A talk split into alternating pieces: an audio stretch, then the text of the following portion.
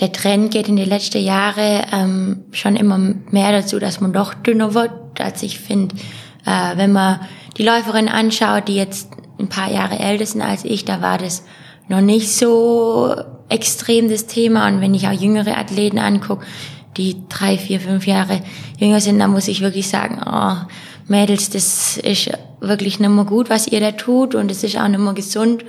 Und ähm, ja, das Thema ist präsent. Man redet viel drüber, aber ähm, so richtig was getan wird nicht vom Verband, finde ich auch echt schade. Mhm. Und ähm, ja klar, wenn, man, wenn ich mich dann an der Startlinie neben bestimmte Läuferin sehe, dann fühlt man sich schon ein bisschen mehr und naja, was heißt ein bisschen mehr? Es geht schon in die Richtung, dass man sich dick fühlt, obwohl man das ja wirklich nicht ist.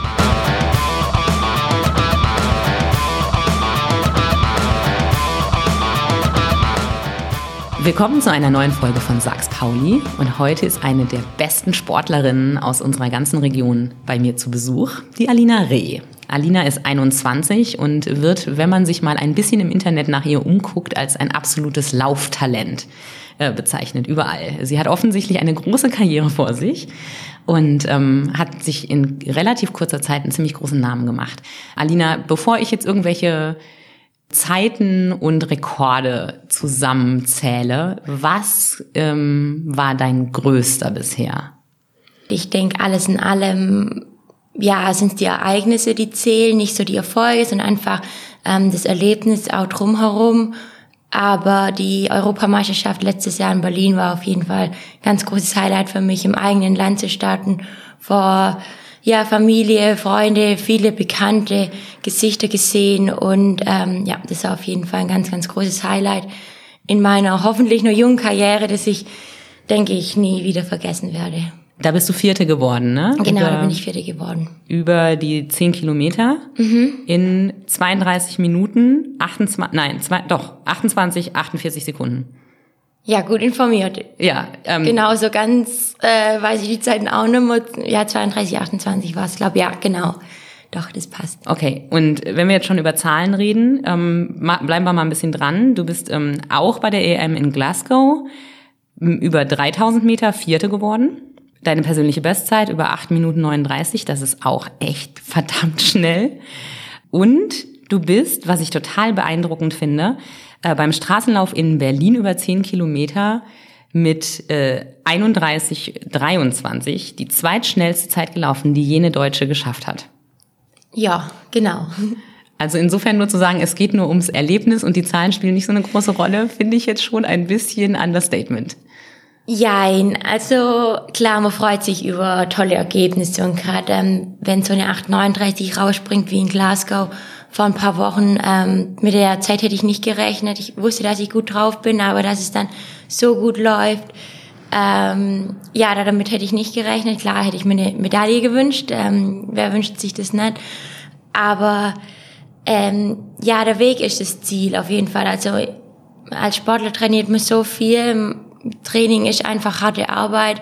Man ähm, tut seinem Körper nicht immer Gutes zu und äh, der Kopf spielt auch eine ganz, ganz wichtige Rolle und ich denke, wenn man das, was man tut, nicht zu 100 Prozent tut und auch nicht äh, daran Spaß hat, dann muss man es bleiben lassen und deshalb sind einfach äh, ja die Ereignisse auch das Schöne daran, auf jeden mhm. Fall.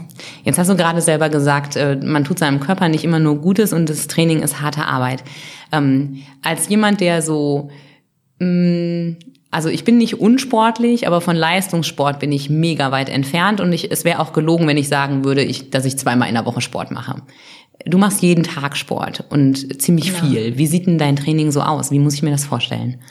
Ja, ich habe äh, zwei Trainingseinheiten am Tag. Also ich trainiere morgens in der Früh. Ähm, kommt drauf an, was ich trainiere. Manchmal fange ich um 8 Uhr an, manchmal um halb zehn. Ähm, je nachdem, wann auch mein Trainerzeit hat. Viel mache ich aber auch alleine bei mir zu Hause in Leiching. Da wohne ich, aber einiges mache ich auch in Ulm. Und ähm, ja, dann trainiere ich einfach vormittags und dann nachmittags um halb vier, vier nochmal.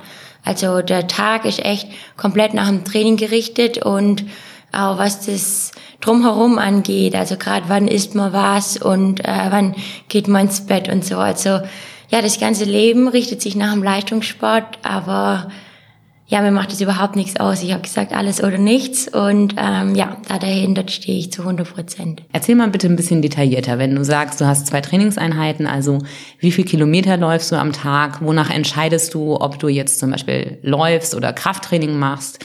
Wie weit du läufst, ähm, um wie viel Uhr du läufst? Ähm, erzähl mal ein bisschen genauer. Äh, also stell dir vor, die meisten von uns haben keine Ahnung, ja. wie das ist, zweimal am Tag Sport zu machen. Ähm, ja, man kann sich Leistungssport eigentlich ähm, darunter vorstellen wie ein Job. Also in Deutschland wird es nicht so als ähm, Job angesehen. In Amerika nennt man das, kann, wenn man Profi ist, ist es einfach ein Berufsfeld und ähm, ja, so muss man das aussehen. Also ähm, mein Trainer erstellt mein kompletten Trainingsplan. Also das mache ich nicht alleine. Das macht er in Rücksprache mit mir. Ich habe schon ein bisschen auch meine eigenen Wünsche, die ich da dazu einbringe, aber im Großen und Ganzen ähm, trainingstechnisch regelt er das so. Und ähm, es ist nicht jeder Tag gleich. Also ich habe eine extrem, abwechslungs extrem abwechslungsreiche Woche. Und ja, mein Tag beginnt dann meistens um 6 Uhr, da stehe ich auf, dann frühstücke ich und dann habe ich genügend Zeit, äh, zur Verdauung. Und ähm, dann fange ich an mit leichtem Dehnen, Mobilisation, manchmal auch Yoga-Einheiten. Und ähm, ja, dann beginne ich mit meinem Lauftraining.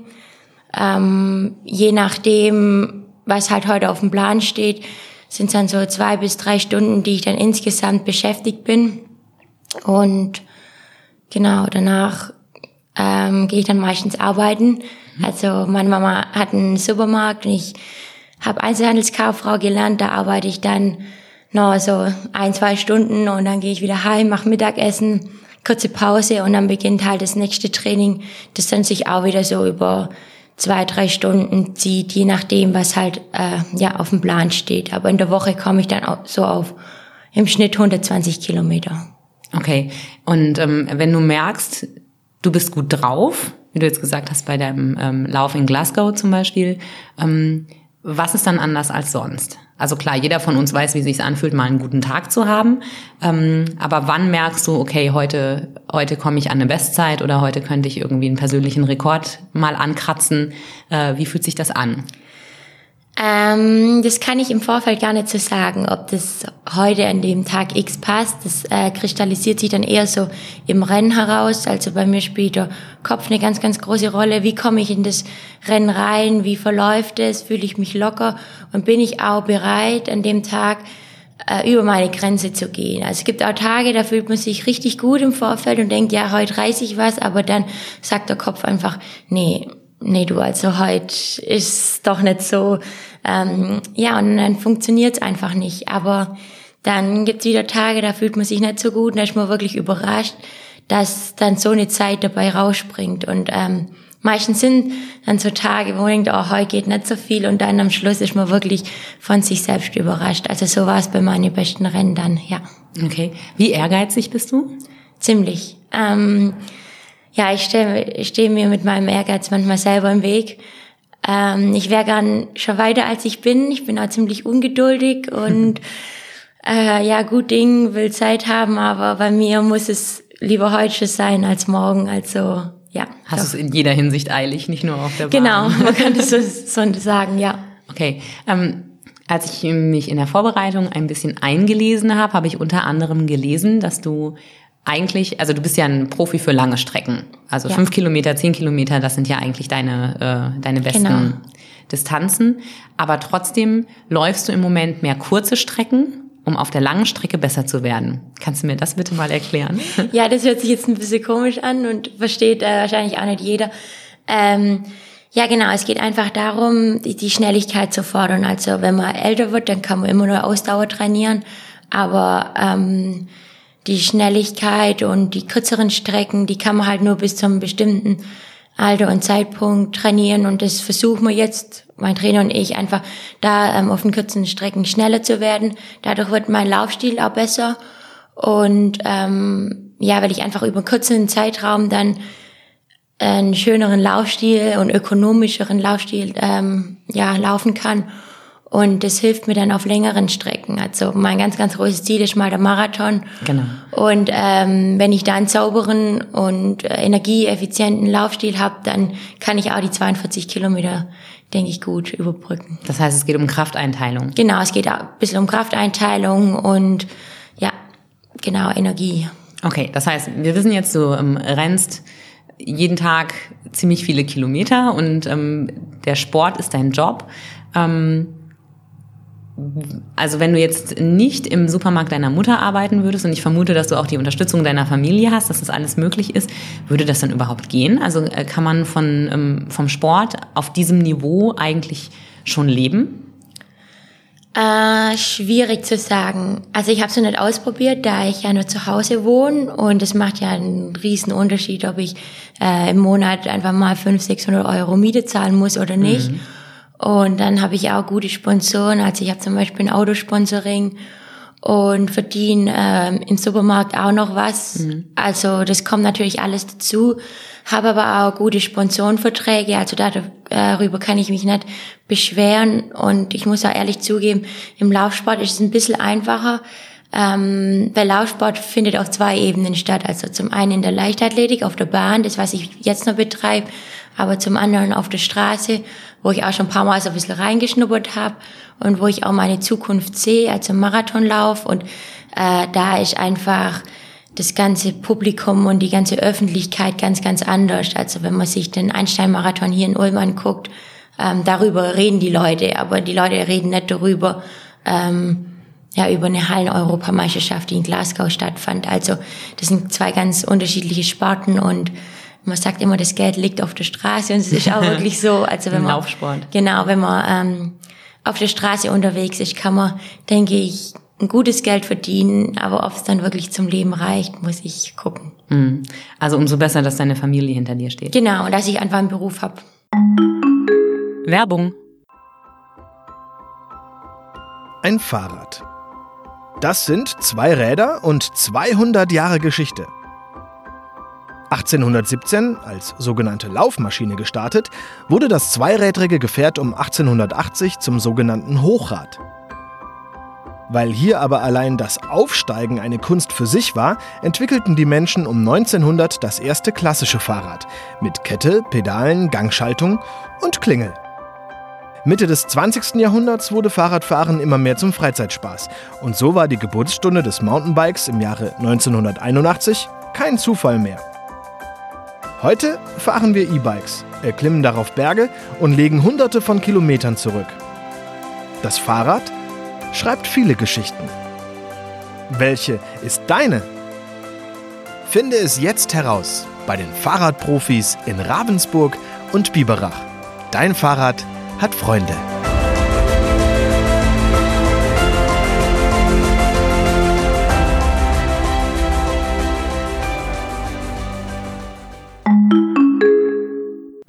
Ernährst du dich eigentlich?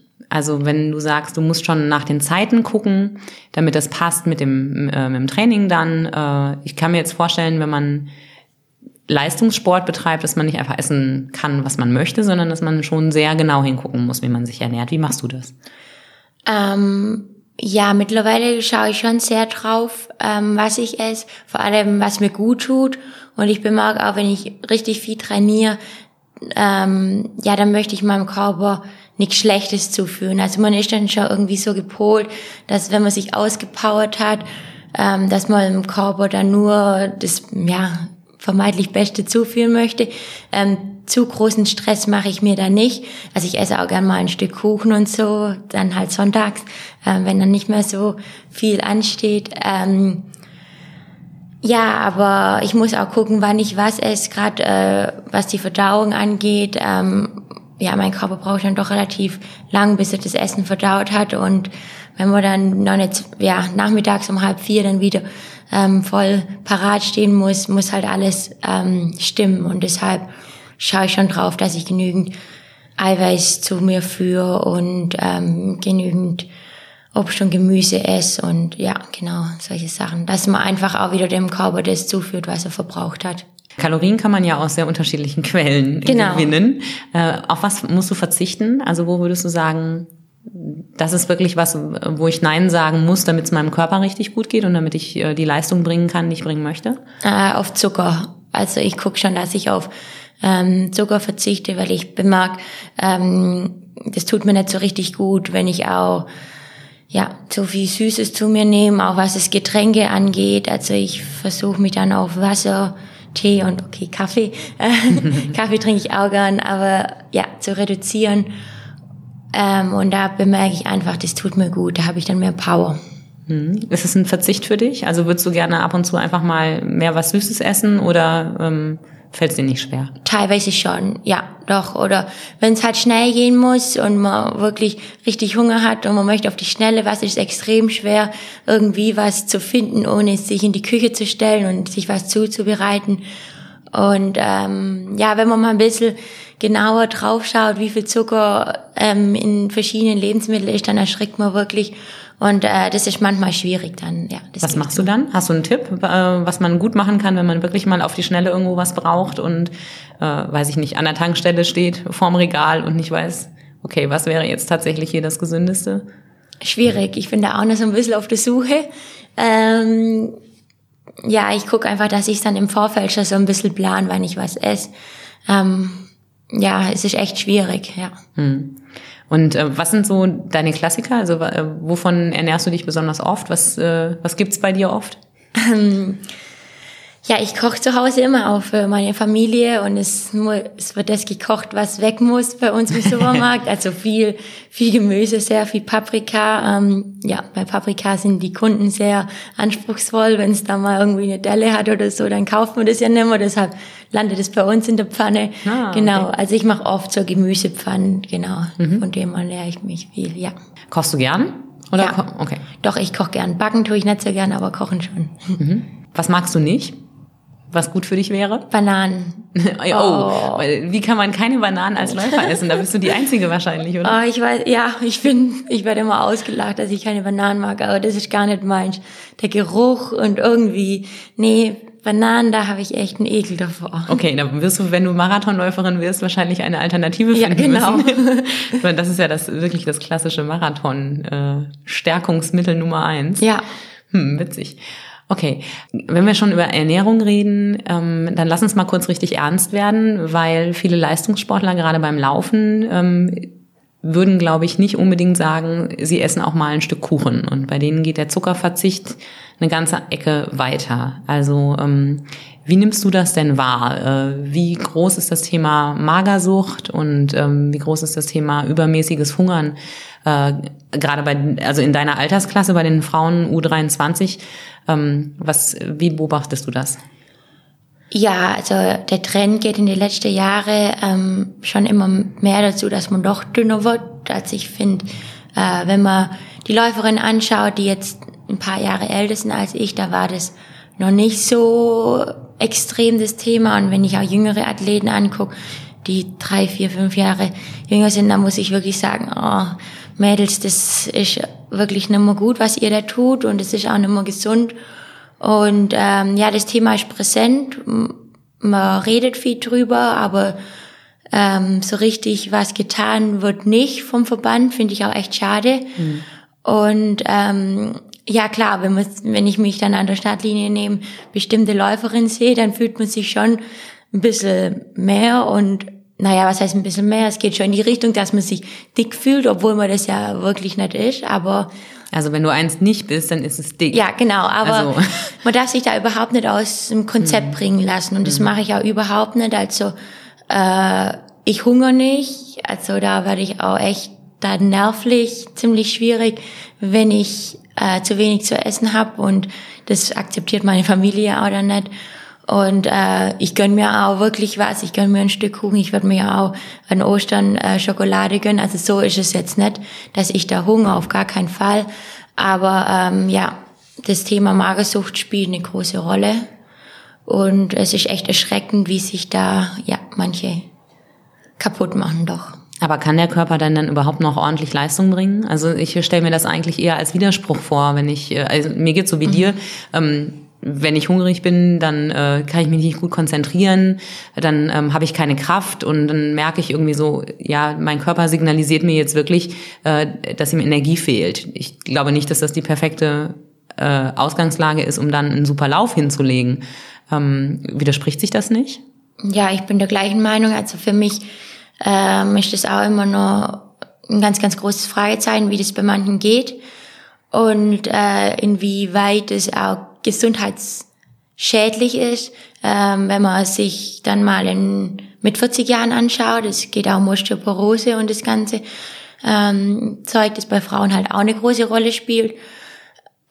Ja, also für mich ein Rätsel und äh, auf jeden Fall, was mich anbelangt, ähm, überhaupt nicht tragbar für mich. Also dass ich da Richtung Magersucht gehen würde, um zwanghaft irgendwie schneller zu sein. Ich mhm. glaube auch nicht, dass es gut ist, ja. Mhm. Also die Frage war jetzt auch gar nicht auf dich persönlich. Nee, aber ja, es, genau, ich, ich weiß nicht, wie das manche machen und ich kann es mir selber auch nicht vorstellen, dass das gut ist und mhm. ich hätte auch zu wenig Energie, ja. Du hast äh, gerade im Nebensatz gesagt, du würdest dir vom Verband ein anderes Verhalten da wünschen. Ähm, hast du eine konkrete Idee, was man tun könnte? Also keine Ahnung, ähm, Body Mass Index checken, Untersuchungen, äh, Mindestgewicht bei einer Körpergröße, was, was könntest du dir vorstellen, würde funktionieren? Mm, sehr, sehr schwierig, ja, ja, jeder individuell ist und ich denke, da kann man keine ähm, Normen nehmen und dann jeden danach irgendwie aussortieren, ob er jetzt unter Magersucht fällt oder nicht.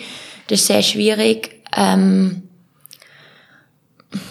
ja, ich denke, es äh, muss man auch vielleicht mehr mit den Menschen darüber reden oder ja, bestimmte Maßnahmen da durchführen. Ich finde es sehr, sehr schwierig, dass da irgendwie jetzt da so zu sagen, was der Verband äh, da tun soll, weil ich da vielleicht auch zu sehr ja in der Materie drin bin mm. und da irgendwie ja was und andersrum ist es ja auch so, äh, manche Mädels sind ja auch einfach sehr, sehr, sehr schlank genau, und ähm, ja. überhaupt nicht magersüchtig. Also es kann ja mhm. auch einfach andersrum sein, dass äh, die vielleicht gerne drei, vier Kilo mehr hätten und es einfach nicht draufkriegen. Also vielleicht nicht unbedingt jetzt ähm, bei den Läuferinnen, aber das gibt's ja auch. Und äh, Bodyshaming funktioniert ja in beide, äh, in beide Richtungen. Also sowohl ja. bei Mädels, die sich zu dick fühlen, als auch bei Mädels, die sich zu dünn fühlen.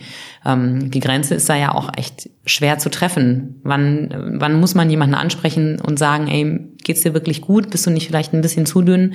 Und wann ist das schon übergriffig? Äh, weil derjenige vielleicht selber auch unglücklich damit ist. Das ist ja auch echt eine, eine richtig, richtig schwere Frage. Ja, das stimmt. Es geht ja auch um, um verschiedene Stoffwechselprozesse. Also der eine, der hat halt einen anderen Stoffwechsel als der andere und äh, auch mit Energiebedarf. Und ja, ich denke, es hat auch was Psychisches zu, zu tun und ab wann spricht man denjenigen dann an. Also ja, ist ein schwieriges Thema auf jeden mhm. Fall. Hast du es schon mal gemacht? Hast du schon mal jemanden angesprochen, weil du dir Sorgen gemacht hast? Nee.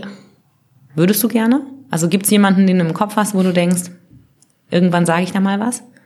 Mm, soweit habe ich jetzt noch nicht drüber. Ja, oh, schwierige Frage. Entschuldigung. äh, ich möchte mich da jetzt nicht zu weit aus dem Fenster lehnen. Aber, musst du auch nicht. Also wenn es ähm, eine unangenehme Frage ist, musst du sie auch nicht beantworten. Ist dann auch in Ordnung. Ja, ich hätte schon mal gern getan, aber äh, ich weiß auch, dass ich die Menschen da damit angreife. Und ähm, deshalb lass auch ich es lieber. Ich weiß, es ist vielleicht nicht immer die, der richtige Weg, aber ja, nee, das, das lasse ich lieber, denjenigen anzusprechen. Ja. Mhm. Das ist auch einfach eine total schwierige Situation. Ja, ab genau. Wann, ab wann darf man es oder sollte man es und ja. wann geht's einen nichts an und wann ist man vielleicht wirklich übergriffig. Genau. Ganz schwierig, ja. genau. Äh, gehen wir mal ein bisschen weg von der Ernährung, aber nochmal ähm, hin zu deiner Familie. Äh, deine Mama ist eigentlich verantwortlich dafür, dass du läufst, wenn ich das richtig mitbekommen habe. Ne? Wie hat denn das angefangen?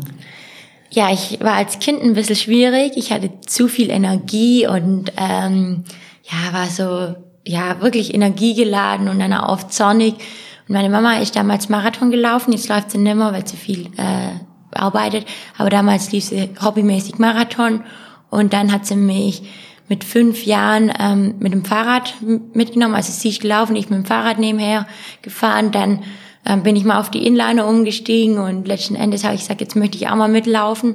Und dann hat sie mich eine kleine Runde mitgenommen. Und aus der kleinen Runde wurde halt eine immer größere Runde und ja, so kam ich dann zum Laufen. Okay. Genau. Wusstest du gleich, dass das was für dich ist?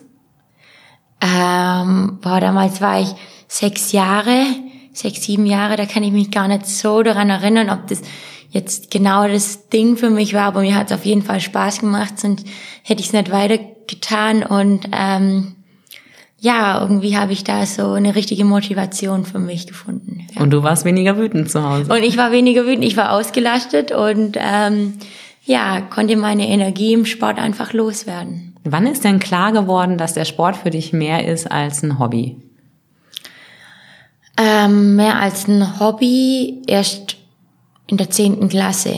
Ja, erst da hat sich dann so herauskristallisiert, dass ich ähm, sehr, sehr viel Zeit mit dem Leistungs, also es ging dann schon Richtung Leistungssport oder war schon Leistungssport. Ich habe da schon jeden Tag trainiert und äh, habe auch dann manchmal meine Schule hinten angestellt und eher das Training nach vorne, ähm, obwohl das von meinen Eltern eher immer so gesagt war, du machst erst die Schule und dann kommt der Sport. Aber ja, es hat sich dann so das Platz so ein bisschen gewendet und ähm, ja, aus dem Hobby wurde dann ein bisschen mehr.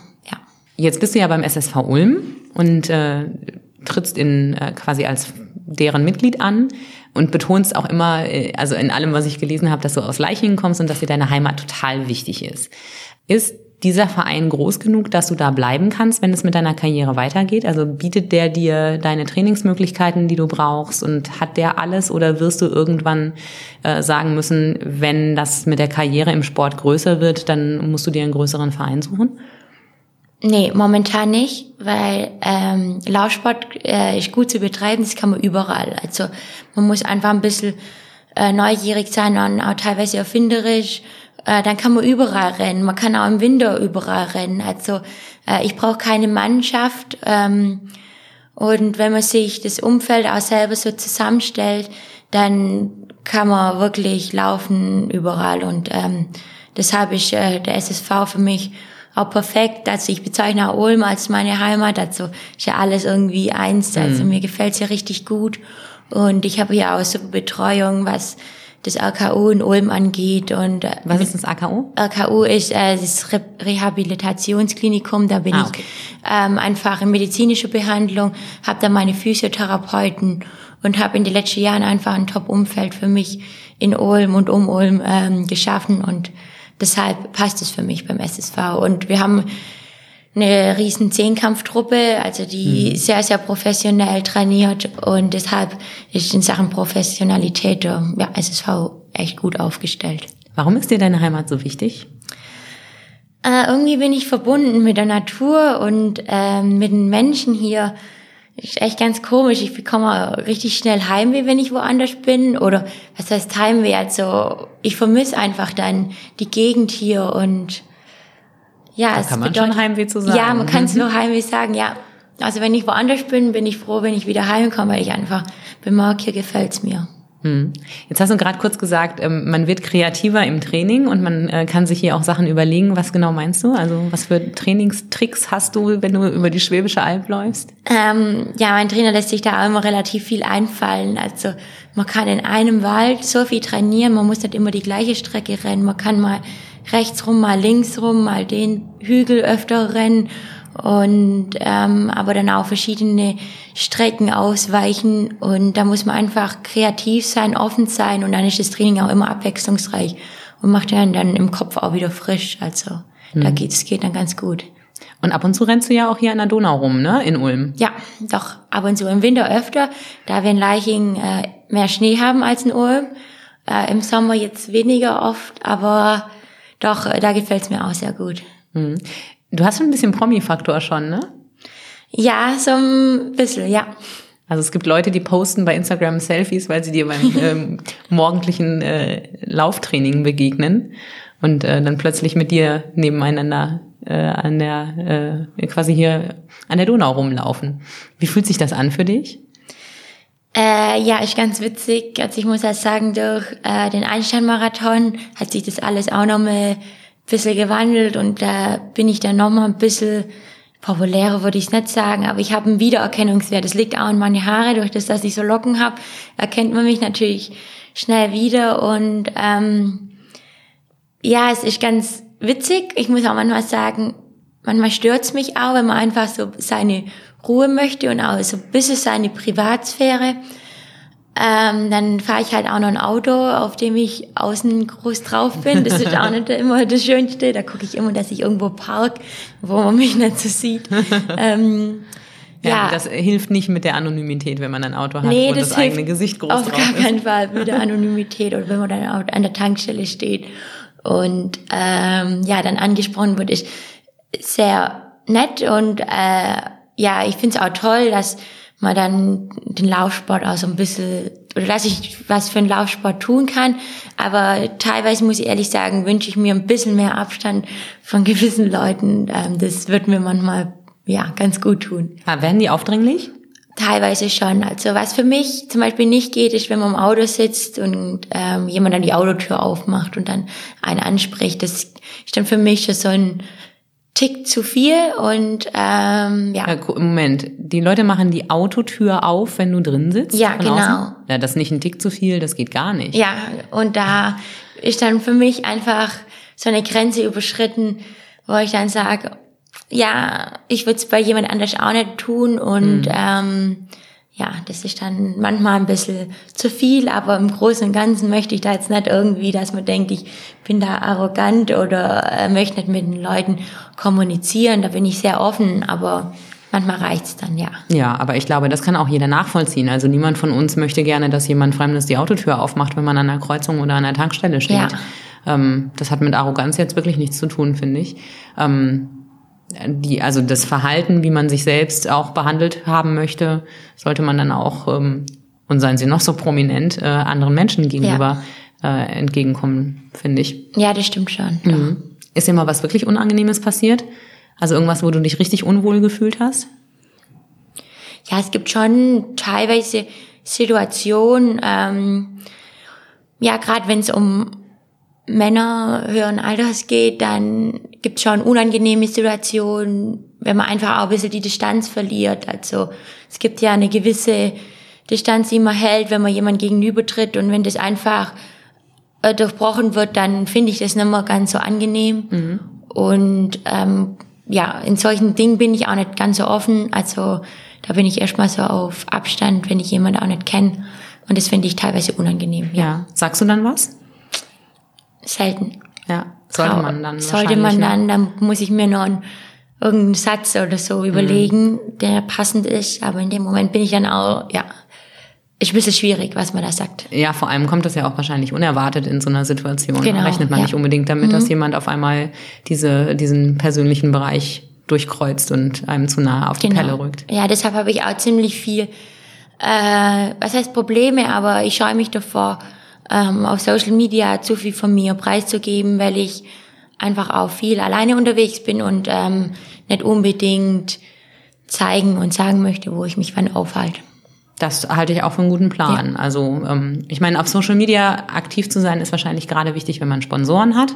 Ja. Da kommt man ja nicht ganz drum rum. Und natürlich möchten deine Fans auch wissen, was du tust. Und es werden ja auch immer mehr. Also ich habe in der Vorbereitung auch mal ein bisschen durchgeguckt und ähm, das ist ja auch wirklich unter allem, was du postest, gibt ganz viele positive Reaktionen. Die Leute sind echt total begeistert von dir, loben deine Fotos, ähm, deine Laufzeiten, wünschen dir Glück für die Wettbewerbe, ähm, feuern dich an. Das ist ja schon auch ganz viel Unterstützung, aber dass man nicht preisgibt, um wie viel Uhr man auf welcher Strecke im Wald gerade unterwegs ist. Hat das schon mal jemand verlangt? Also nee, auf gar keinen Fall. Nee, aber ähm, ja, das Social Media mache ich jetzt auch noch nicht so lange und ich muss auch sagen, ich habe sehr, sehr, oder ich sag mal, 99 Prozent davon sind echt ganz liebe Kommentare und auch nur gut gemeinte Dinge, aber gerade ähm, was das anbelangt, versuche ich halt einfach vorsichtig zu sein. Ja. Hast du jemanden, der dich berät in sowas oder ja. machst du das alles selbst? Ich habe äh, eine Beratung, ja. Cool, sehr gut an was man alles denken muss als Sportler. Ja, das ist nicht nur das Laufen und äh, das ist das, was ich am liebsten tue. Das kommt noch so viel drumherum, was ich jetzt die letzten zwei, drei Jahre bemerkt habe, ähm, was nur zusätzlich Kraft und Energie kostet, was man auch da nicht zu arg ausarten lassen darf. Und äh, ja, da muss man echt an vieles denken. Hm. Jetzt haben wir schon, also wir reden über das normale Training und mhm. deinen Trainer. Wir hatten ähm, deine Social-Media-Beratung. Du hast ähm, im Nebensatz erwähnt deine Physiotherapeuten im Plural. wer ist noch alles um dich rum unterwegs und wer ähm, hilft noch mit, damit das mit deiner Läuferkarriere funktioniert? Ja, mein ganz enges Umfeld besteht natürlich aus meiner Familie und dann auch meinem Trainer. Ähm, ja, dann habe ich ein, ein Management, ähm, eine Managementagentur, die mich halt auch in Sachen Social Media berät und auch so. Dann habe ich nochmal einen Berater, der mich, äh, was äh, das Wettkampfwesen angeht, also wo ich wann starte. Genau, und ähm, das muss alles sehr eng koordiniert werden. Und ähm, ja, dann funktioniert es. Also muss, müssen alle Hand in Hand gehen, damit man den nächsten Schritt nach vorne macht. Mhm. Ähm, die Physiotherapeuten spielen dabei natürlich auch eine Rolle. Ja. Ähm, du verlangst von deinem Körper ja echt ganz schön viel. Also nicht nur die Kilometer, sondern auch einfach die Häufigkeit des Trainings. Ähm, dann ist äh, Laufen ja bekannterweise auch für die Gelenke jetzt nicht die schonendste Sportart. Ähm, und du hast vergangenes Jahr schon einen Ermüdungsbruch gehabt. Ne? Was genau ist da passiert? Äh, ich hatte einen Ermüdungsbruch im Wadenbein. Ich muss aber sagen, ich hatte schon zwei vorherige im Mittelfuß. Mhm. Also ist einfach, wenn man dann doch zu viel trainiert, das ja, Quäntchen zu viel macht, dann ähm, bricht der Knochen, weil er der Belastung nicht mehr standhalten kann. Und aber das ist Leistungssport. Also man bewegt sich wirklich auf dem Seil. Man ist echt ein Seiltänzer, ein Tick zu viel. Training kann einen dann wieder runterwerfen und man fängt wieder ganz von vorne an. Und neulich hat zu mir jemand gesagt, Leistungssport, also Mensch ist eigentlich nicht für Leistungssport geschaffen. Also man tut seinem Körper nicht nur Gutes, obwohl man sagt, ja, man viel Bewegung und so, aber das, was man als Leistungssportler betreibt, egal ob es jetzt Laufsport sei oder Fußball, ähm, ja, das ist dann vielleicht doch nicht gesundheitsförderlich, sondern eher schädlich. Und da muss man einfach die richtige Mischung finden, dass man nicht, dass man es nicht übertreibt, aber trotzdem ja, das Nötige aus dem Körper rauskitzelt, dass man halt an sein Leistungsmaximum kommen kann. Mhm. Wenn du jetzt, ähm, also du planst ja schon relativ langfristig, wenn du sagst, du willst irgendwann in die Marathonschiene. Das kann man jetzt im Vergleich zu anderen Sportarten relativ lange machen, ähm, aber trotzdem sicher nicht bis äh, zum klassischen Rentenalter von 65 Jahren. Genau. Ähm, was hast du denn da im Hinterkopf, wenn du weißt, okay, irgendwann ist der Körper einfach fertig und irgendwann ist das Thema Sport, Karriere vorbei? Einfach aus biologischen Gründen, weil man ja. irgendwann sind die Knochen halt hin und die Gelenke und die Bänder und die Sehnen. Ähm, machst du dir jetzt schon Gedanken, was du dann machst, oder ähm, ist das so weit weg, dass du sagst, na, pf, also das sehe ich dann, wenn es soweit ist? Nee, ich mache mir schon ziemlich viele, oder das heißt ziemlich viele, aber ähm, ich möchte es nicht so lange ausreizen, bis ich Sportinvalide bin. Also das auf gar keinen Fall. Mein Traum ist, Marathon äh, zu laufen, aber nur, wenn ich wirklich hundertprozentig fit bin und äh, mein Körper das hergibt. Und dann werde ich es auch nicht bis zum letzten Tag ausreizen, sondern äh, habe mir im Hinterkopf dann schon so eine gewisse Grenze gesetzt, wann wann dann Schluss ist. Und äh, ja, danach möchte ich auf jeden Fall im Bereich Lebensmittelhandel, im Einzelhandel weiter tätig sein. Das macht mir extrem viel Spaß. Das ist auch mein Ding. Ähm, mein Bruder macht gerade auch eine Ausbildung zum Einzelhandelskaufmann und möchte auch in die Richtung. Also vielleicht ergibt sich da irgendwas. Der Familiensupermarkt ist genau. auf lange Sicht gesichert. Ja, mal gucken, wer den dann übernimmt oder was daraus wird. Aber ich habe immer einen Plan B und äh, was das mir neben Laufen noch extrem viel Spaß macht. Und ähm, ja, das tut mir auf jeden Fall gut zu wissen, was danach kommt, weil es kann wirklich morgen vorbei sein.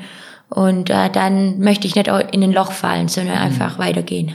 Also drei Ermüdungsbrüche ähm, im relativ jungen Alter von 21 Jahren ist halt jetzt auch nichts, wo man sagen kann, das kann man einfach so mal ignorieren oder darüber hinweggehen. Ähm, wie passiert denn sowas? Also ist das dann einfach mitten im Training unerwarteterweise oder hat sich das angekündigt vorher? Nee, es kam plötzlich vom einen auf den anderen Tag. Deshalb war ich auch so schockiert, weil ich aus dem Trainingslager zurückkam letztes Jahr. Und dann zwei Tage später tat mir der Knöchel weh. Und dann habe ich echt äh, super Betreuung hier in Ulm. Gerade da im RKU kann ich halt dann direkt ins MOT und dann hat man das festgestellt, dass der Knochen durch ist oder noch nicht komplett durch, aber ja, es braucht nicht mehr viel. Dann wäre er durch gewesen und dann haben wir alle Register gezogen und äh, habe ich gleich so eine Schiene bekommen. Der Fuß wurde ruhig gestellt Und dann konnte ich auch relativ schnell wieder ins Lauftraining einsteigen. Das heißt relativ schnell? Wie schnell? Äh, nach fünf Wochen konnte ich wieder laufen. Nach sechs Wochen habe ich dann meinen ersten Wettkampf gemacht und konnte dann auch gleich die Qualifikationsnorm für die Europameisterschaft abhaken. Das war alles so, ja, auch ein Ritt auf der Rasierklinge, das gebe ich schon zu, aber da war halt wieder alles oder nichts. Und ähm, ja, aber macht sich natürlich schon Gedanken, wieso kommt es jetzt, warum und tüftelt. Ich bin dann auch ein ziemlicher Tüftler oder mein Trainer auch, ähm, dass wir dann am Laufstieg gucken und auch nochmal an der Ernährung gucken und ähm, ja, am Trainingspensum rumschrauben und es einfach versuchen zu optimieren, damit solche Fehler dann in Zukunft nicht mehr passieren. Aber ja, wie gesagt, so was ist Leistungssport. Man bewegt sich da echt oft ja, auf der Rasierklinge und das ist halt dann manchmal so, dass man sich dann aus dem Tal wieder rausarbeiten muss. Werbung. Die erste gemeinsame Wohnung, die zweite Schwangerschaft, drei Zimmer, der vierte Stock, die fünf Nachbarn. Der erste Umzug, die Doppelhaushälfte, das dritte Kinderzimmer, Verkauf des Viersitzers, Hauptstraße 5. Der erste Hauskauf, die beiden Ältesten zum Studieren, das dritte Haustier, vier Kilometer in die Stadt, 25 Jahre zusammen. Unser Leben wandelt sich und mit ihm unser Zuhause. Gut, wenn man einen Partner hat, der in all dem Wandel den Überblick behält. Bauerimmobilien. Immobilien sicher kaufen und verkaufen seit 1994. www.bauer ohne e-immobilien.de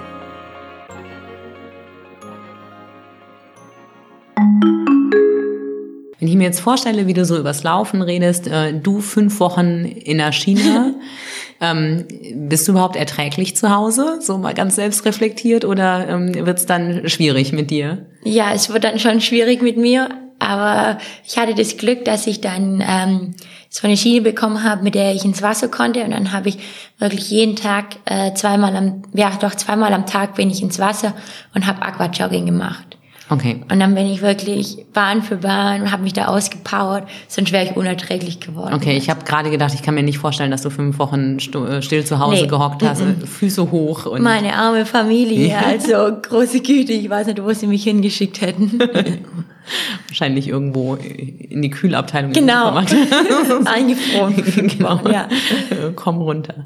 genau. Ähm, wenn du jetzt sagst, okay, ihr guckt dann nach einem Trainingsplan und nach einem Ernährungsplan, wie man das ein bisschen ähm, noch beeinflussen kann, äh, gibt es irgendwas anderes, was du tust, um äh, sowas zu verhindern? Also was kannst du machen bei dieser extremen äh, Leistungsgrenze, an der du unterwegs bist, um ähm, Verletzungen zu verhindern? Also worauf gibst du besonders Acht? Ähm, ich muss auf die Regeneration mehr Acht geben. Das heißt, wenn ich hart trainiert habe, dann wirklich meinem Körper Ruhe geben. Und das ist nur das Schwierige bei mir. Also ich bin auch durch eine Familie geprägt. Wir haben schon richtig viel Sport gemacht. Ich bin ein extrem aktiver Mensch und für mich ähm, bedeutet dann Erholung und Freizeit halt, sich nochmal aufs Fahrrad zu setzen oder wandern zu gehen. und es ist halt nicht wirklich das äh, Leistungsförderliche und das, was für einen Leistungssportler das A und O oder ja, so richtig gut ist. Ähm, ich komme halt extrem gut runter, wenn ich in der Natur bin und mich dann nochmal bewege.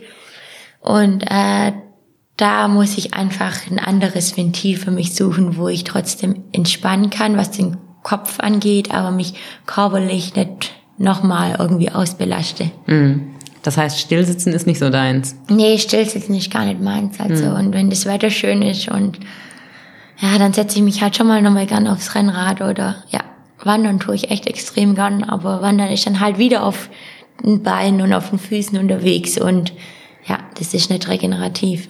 Mhm, das stimmt. Ja. Also zumindest nicht äh, als Erholung vom Nicht Laufen. als Erholung vom Laufen, ja, genau. Genau, für andere ist Wandern der Sport, nicht Ja. Erholung. ähm, wenn wir jetzt mal ein bisschen in die Zukunft gucken, 2020 Olympia, Tokio, Mhm. wie sieht's da aus? Ja, ein ganz, ganz großes Ziel für mich. Ähm, ein Traum, der in Erfüllung gehen würde, wenn es klappt. Äh, darauf arbeite ich hin und ja, ich hoffe, dass das funktioniert, dass ich da dabei sein darf. Was musst du denn dafür äh, schaffen, damit du da dabei sein kannst? Äh, ich muss eine, muss eine Qualifikationsnorm oder ein Qualifikationskriterium erfüllen. Momentan ist es noch nicht hundertprozentig sicher, was da dafür gefordert ist. Ähm, es gibt so verschiedenes Ranking, so ein Weltranking, da blicke ich aber auch nicht, nicht ganz durch, muss ich ehrlich sagen. Ähm, ja, für mich geht es einfach, fit zu bleiben, gesund zu bleiben und konstant durchzutrainieren, dann denke ich, müsste es machbar sein, ja. Wann hast du das erste Mal über Olympia nachgedacht? Ehrlich gesagt schon relativ früh. Also man wird ja damit konfrontiert, dass Olympia der größte Traum von jedem Sportler ist und jeder schwärmt davon, wenn er mal bei Olympischen Spielen ist. Und deshalb war es für mich, seit ich mit dem Laufsport begonnen habe, also seit ich so zehn Jahre bin und ja mit ja mit dem Laufen so angefangen habe, ein Traum für mich, äh, ja bei Olympischen Spielen dabei zu sein. Okay, ein Traum und ein realistischer Plan sind aber zwei komplett unterschiedliche Sachen. Ähm, dass der Traum früh da war, glaube ich gern. Ähm, wann ist dir das erste Mal bewusst geworden, krass, Tokio 2020 könnte realistisch sein? Mm. Ich glaube, so 2017 oder nach Rio 2016 habe ich gesagt, okay, und in vier Jahren bist du dabei und ähm, jetzt heißt alles oder nichts, oder das heißt alles oder nichts, aber jetzt setze ich wirklich auf die Karte Leistungssport und da möchte ich auch dabei sein. Ich war 2014 schon mal bei den Olympischen Jugendspielen mhm. in Nanjing dabei und es war richtig toll. Also da haben wir auch in so einem olympischen Dorf gewohnt und da habe ich das alles in kleinem Format schon mal kennengelernt und da ja war das Feuer dann noch mehr entfacht, mal bei den, bei den großen Spielen dabei zu sein. Und als ich dann äh, ja mir die Spiele von Rio angeschaut habe, dachte ich mir ja, Tokio ist dann ja soll dann der Zeitpunkt sein, wo du auch da an der Startlinie stehst. Und ich denk ja seither verfolge ich das noch ein bisschen intensiver und seit 2017, da war ich dann bei der WM in London dabei, meine erste große Meisterschaft bei den Erwachsenen dann. Und da habe ich dann realisiert, okay, ja, das könnte klappen. Hm. Schaust du eigentlich Leichtathletik-Wettkämpfe im Fernsehen an von anderen? Ja, doch, ziemlich viel sogar. Also jetzt im Frühjahr sind viele Marathonläufe. Ähm, übernächste Woche, ich glaube, Hamburg Marathon und London Marathon. Das gucke ich schon sehr, sehr gerne an. Ich gucke auch die Laufstile von anderen Läufern an und gucke, was ich mir da noch abschauen kann und was die besser machen. Und ja, da doch, das schaue ich sehr, sehr gerne. Wo genau, also worauf achtest du da genau? Auf die Armhaltung oder ähm, wie hoch jemand die Ferse hinten hochzieht oder worauf guckst du? Ja, momentan auf die Armhaltung, da ich da noch sehr viele Defizite habe, aber auch in der Hüftstreckung, Fußaufsatz, alles so drumherum. So ein Marathon ist ja lang, da kann man sich mit äh, vielen Dingen beschäftigen, was die Läufer da so tun und ja, doch, da bin ich schon ziemlich akribisch und saug auch sehr viele Details auf. Wenn dein Sport dein Job ist, äh, dein Tag durchgetaktet ist nach äh, Laufzeiten, wann du was isst, wie du dich ernährst, auf was du verzichtest, das klingt nicht so, als hättest du das klassische Leben einer 21-Jährigen. Wie ist es denn so bei dir mit Weggehen, Freunde treffen, Ausgehen, mal ein Bier trinken? Äh, nee, das stimmt. Ich habe nur das klassische Leben einer 21-Jährigen, aber ähm, das macht mir überhaupt nichts aus. Also für mich ist es null Verzicht und äh, ich gehe gar nie weg, aber weil es mir auch nichts bedeutet. Also ich würde jetzt nicht sagen, dass man als Leistungssportler nicht weggehen darf oder ähm, ja mal nicht spät ins Bett gehen oder so. Da muss jeder für sich ähm, das ja finden, was ihm halt auch gut tut, wo er auch runterkommen kann. Aber äh, für mich ist es nicht bedeutsam, irgendwie in eine Disco zu gehen. Ich habe auch noch nie Alkohol getrunken. Noch nicht, nie? Noch nie. Aber Hast noch nie auf einer Feier ein Glas Sekt getrunken, mm -mm. auf einer Hochzeit oder so? Nee, aber nicht aus dem Grund, weil ich äh, wegen Sport, sondern einfach, weil ich es nicht möchte, weil es mir nichts bedeutet und mh, mm, ja, irgendwie wollte ich das bisher noch nicht. Mhm. Und äh, ja, in die Disco oder so zu gehen, bedeutet mir auch nichts. Also für mich ist das eher so ein Muss und ich gucke noch auf die Uhr und denke, oh, wann kann ich jetzt heim und wann kann ich ins Bett und so. Aber jetzt auch nicht, oh, wann kann ich ins Bett, weil ich morgen wieder trainieren muss und einfach weil ich es nicht gern mache, weil ich einfach da ein bisschen anders gepolt bin. Hm. Und dein Freundeskreis, ist der dann auch eher sportlich orientiert oder ähm, hast du eher wenige Freunde, äh, weil dein Lebens, äh, deine Lebenswirklichkeit eine andere ist? Äh, mein Freundeskreis ist schon auch sportlich orientiert, aber ich habe auch ein paar Freundinnen, die nicht viel mit dem Sport zu tun haben, aber die akzeptieren das voll und ganz. Und es war schon damals in der Schulzeit so, dass ich äh, dass immer alle akzeptiert haben, wenn ich irgendwie nicht auf eine Geburtstagsparty kam, weil ich einen Wettkampf hatte oder ein wichtiges Training. Und ja, da, darüber bin ich sehr, sehr dankbar, dass es so viele Menschen gibt, die das einfach verstehen, was ich tue. Und wie machst du es selbst, wenn du Geburtstag hast? Feierst du den? Äh, lädst du Freundinnen ein oder ähm, bist du eher nicht so? Ach, ich bin auch nicht so der Feier. also ähm, ja, wenn dann gehe ich lieber irgendwo mit jemandem Kaffee trinken oder so. Das ist mir dann lieber, ähm, als jemand einzuladen. Und nee, nicht so. Also ich muss auch sagen, ich habe ähm, dann auch noch durch, durch die Arbeit im Supermarkt bedingt äh, viel mit Leuten zu tun. Dann ist auch manchmal ganz gut, wenn man ein bisschen Abstand hat. Das stimmt. Wenn ja. man den ganzen Tag Leute um sich hat, ist ein bisschen Ruhe ja auch mal genau. schön. Ja. Weißt du, ob es bei deinen Konkurrentinnen ähnlich ist? Also ist das was, was auch einfach mit dem Leistungssport äh, mit sich kommt oder ist das eine Typfrage? Ähm, ich glaube, es ist eine Typfrage. Es gibt äh, durchaus einige, die gern feiern gehen und ähm, ja, die es ein bisschen anders handhaben als ich. Aber dann gibt es auch wiederum welche, die genauso ticken wie ich. Ähm, ja, ich denke, da ist jeder unterschiedlich. Das kann man sehr, sehr auf den Leistungssport oder auf den Laufsport beziehen. Ja. Gibt es denn irgendwas, wofür du dir mehr Zeit wünschen würdest? Was zu kurz kommt? Ähm, ja, so ein bisschen ähm, ja, das Urlaub, Wandern gehen. Also gerade das nicht Sport zu machen, aber nicht als Leistungssport zu sehen, nicht immer auf der Yacht nach ähm, Leistung zu sein und auch mal die Seele baumeln zu lassen und nicht zu denken, oh, ist das jetzt gut, was ich hier tue, ist, äh, oder ist das jetzt äh, ja, leistungsschädlich das so ein bisschen einfach mal sagen, ja, und jetzt mache ich einfach das, wozu ich Lust habe. Aber du kannst ja noch nicht mal sonntags darauf verzichten, ne? Ja. Also du hast ja, du, ich habe irgendwo gelesen, dass du gesagt hast, dass du ähm, gemerkt hast, wenn du sonntags Pause machst, dass es nicht gut für dich ist. Ähm, jein. Ja, ich mache dann Sonntagnachmittagspause. Ich mache okay. Sonntagvormittags mein Training und Nachmittagspause. Aber ähm, ich komme auch relativ schnell dann wieder aus dem Rhythmus raus und ähm, das tut mir nicht so richtig gut. Aber klar, es wäre so Leistungssport ist ein Sieben-Tage-Job und das ist manchmal nicht ganz einfach. Da würde ich mir manchmal so Zeiten wünschen, wo man einfach sagen kann, okay, und jetzt raus. Ja. Also, dass du mal eine Woche gar kein Training gemacht hast, hat seit Jahren nicht stattgefunden. Doch, es hat schon stattgefunden, ja. Aber äh, es ist dann für mich auch mal schwierig, dann irgendwie abzuschalten, das so mhm. richtig rauszukommen. Und das muss ich nur lernen.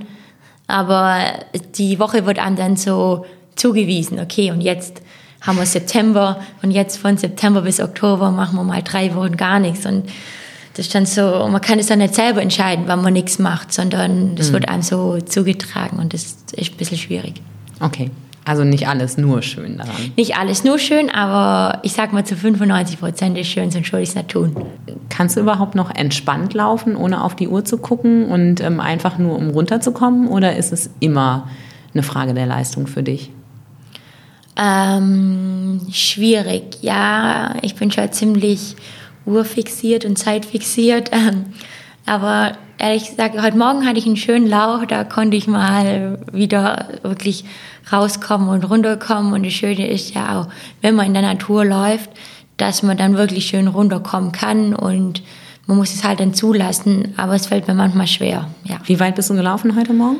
Zwölf Kilometer bin ich gelaufen. Wie lange hast du gebraucht? Äh, 48 Minuten. Das brauche ich für die Hälfte der Strecke ungefähr. Aber ich muss auch immer einen steilen Berg hoch. Ja. Ähm, wahrscheinlich auch. Ja, ein ja, paar okay. Hügel waren es, aber. Okay, ich merke schon, schön reden bringt gar nichts. Nein. Alina, ich danke dir, dass du bei uns warst, ähm, für deine Erzählung und ähm, ich wünsche dir vor allem ganz wahnsinnig viel Erfolg bei dem, was du machst, dass du gesund bleibst, dass du fit bleibst und ähm, wir werden sicherlich auch äh, bei der Schwäbischen Zeitung weiterhin beobachten, äh, was unsere Leichingerin auf der großen äh, Laufbahn der Welt so hinlegt. Dankeschön, dass ich da sein durfte. Sehr gerne. Sie hörten Sags Pauli, ein Podcast von schwäbische.de. Redaktion und Moderation von und mit Andrea Pauli. Für die Technik und Umsetzung ist Emin Hohl verantwortlich. Die Musik hat Tommy Haug für uns geschrieben und eingespielt. Mein Gast heute war die Leichinger Läuferin Alina Reh. Wenn Sie Feedback haben oder mit uns über ein spannendes Thema diskutieren wollen, dann schreiben Sie uns an podcast.schwäbische.de. Danke fürs Dabeisein. Wir hören uns.